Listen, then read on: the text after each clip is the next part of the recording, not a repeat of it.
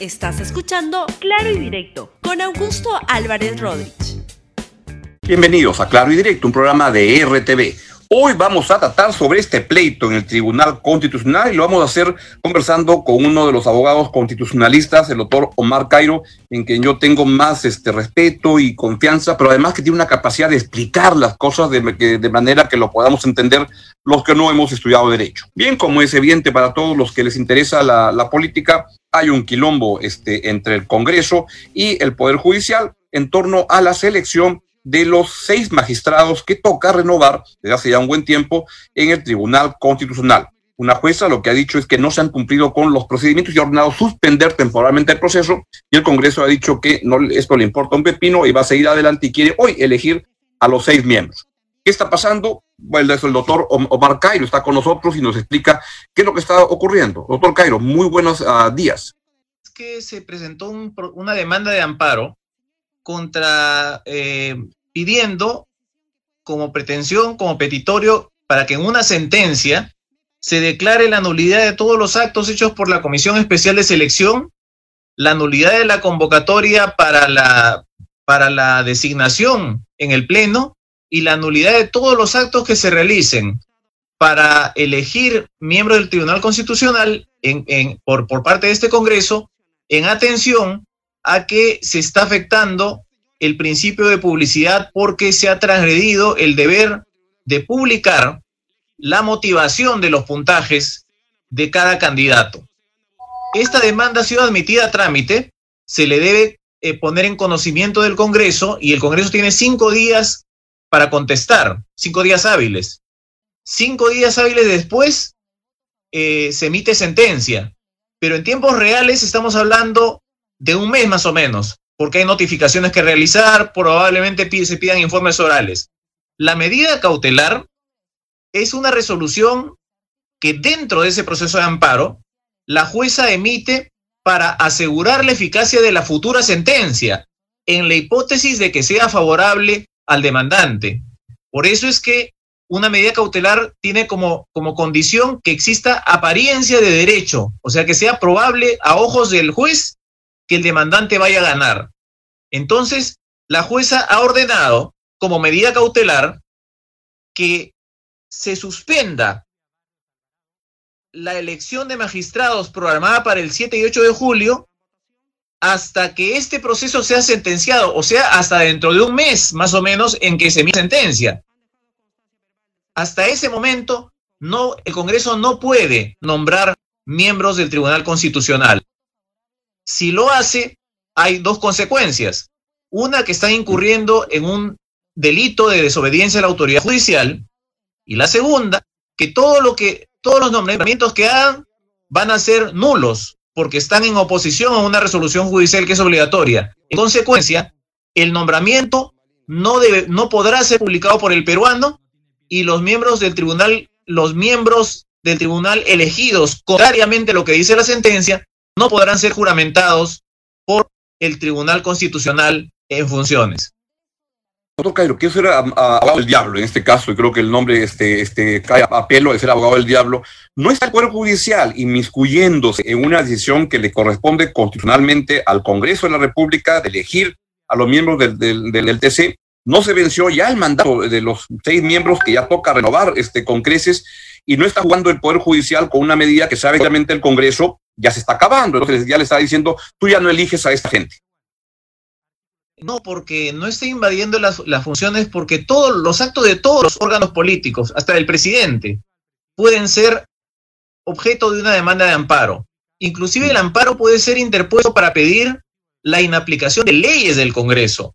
Entonces, si, si una ley del Congreso puede ser declarada inaplicable mediante una sentencia de amparo y suspendida por una medida cautelar, con mayor razón un acto administrativo como es el nombramiento de jueces del Tribunal Constitucional. En segundo lugar, la jueza no está invadiendo la función de nombramiento. El competente es el Congreso. Estaría invadiendo si es que la jueza dijera, no estoy de acuerdo con que nombren al número uno, sino nombren al número tres. Esa decisión le corresponde al Congreso. Lo que el Congreso no puede hacer es ejercer su función de manera anticonstitucional sin respetar las reglas que el mismo Congreso ha establecido que consisten en publicar la motivación de los puntajes. Todo lo que está haciendo la juez es decirles, ustedes son competentes, pero ejercen su competencia válidamente, respetando su propio reglamento. El debido proceso, correcto. Exactamente. ¿Y qué pasa si hoy día el, Congreso elige a los seis miembros y dice, acá están? No tiene ningún valor jurídico esa designación. Como hace un instante eh, me describí, ese mm. nombramiento será nulo porque todo acto de desobediencia una resolución judicial no tiene valor jurídico.